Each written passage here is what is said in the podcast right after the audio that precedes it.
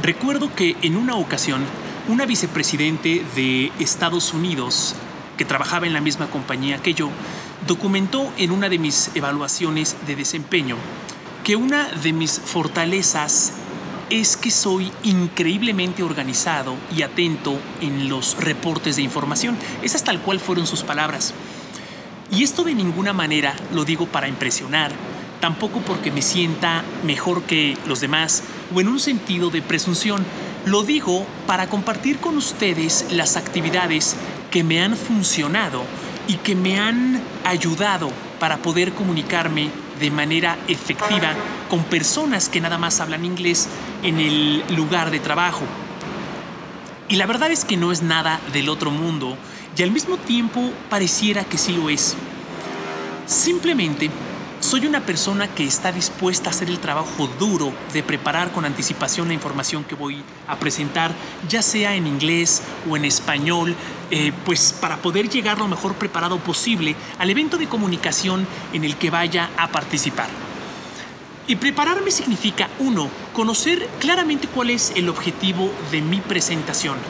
Dos, conocer quién será mi audiencia, es decir, quién me va a escuchar. 3. Conocer el nivel de conocimiento que mi audiencia ya tiene del tema. Si mi presentación es muy sencilla, se van a aburrir. Si mi presentación es muy compleja, pues no la van a entender. 4. Anticipo preguntas que me pudieran hacer durante mi presentación para poder brindar una respuesta efectiva. Incluso si no me preguntan, me he llegado a preguntar solo, yo las respondo. 5.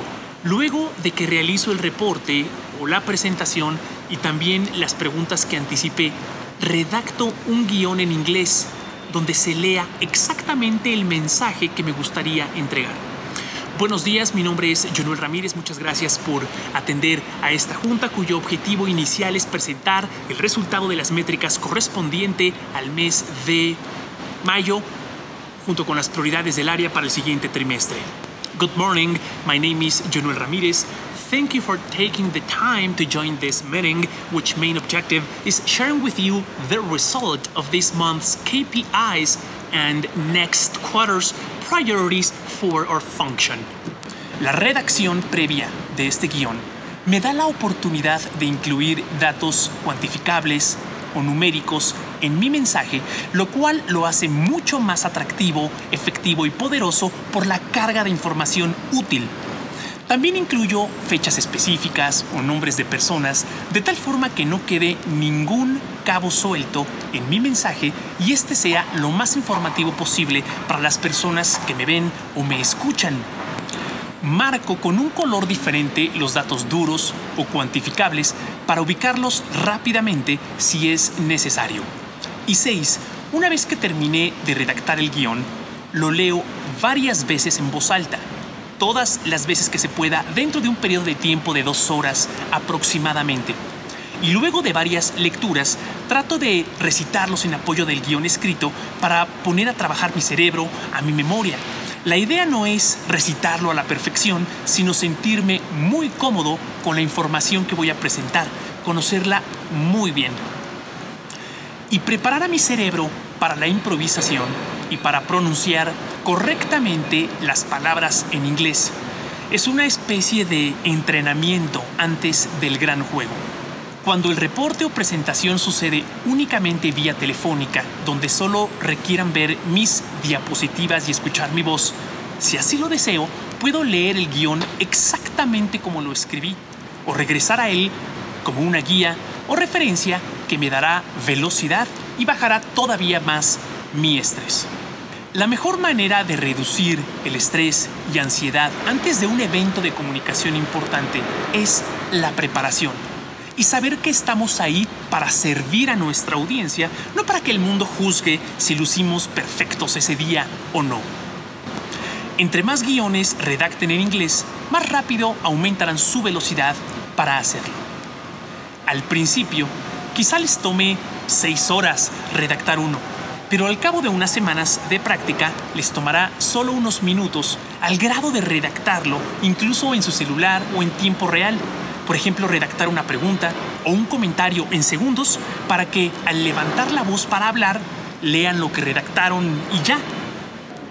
Cuando la junta o presentación sea para intercambiar ideas o adquirir conocimiento de un tema especial, también me funciona realizar una investigación previa sobre el tema y llego a la sesión con preguntas y comentarios previamente redactados a manera de guion para buscar oportunidades para participar en la sesión. Por ejemplo, si la junta es sobre la implementación de una herramienta digital en la empresa, busco información sobre tendencias digitales para los próximos años y redacto preguntas y guiones con esa información previa.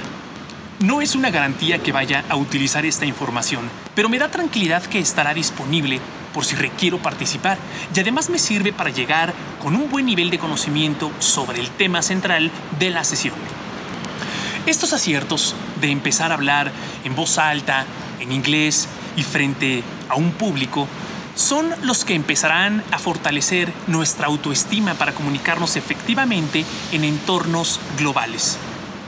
Este proceso es sencillo y complejo a la vez, porque la mayoría de las personas no están dispuestas a realizar el trabajo duro de prepararse antes de una sesión.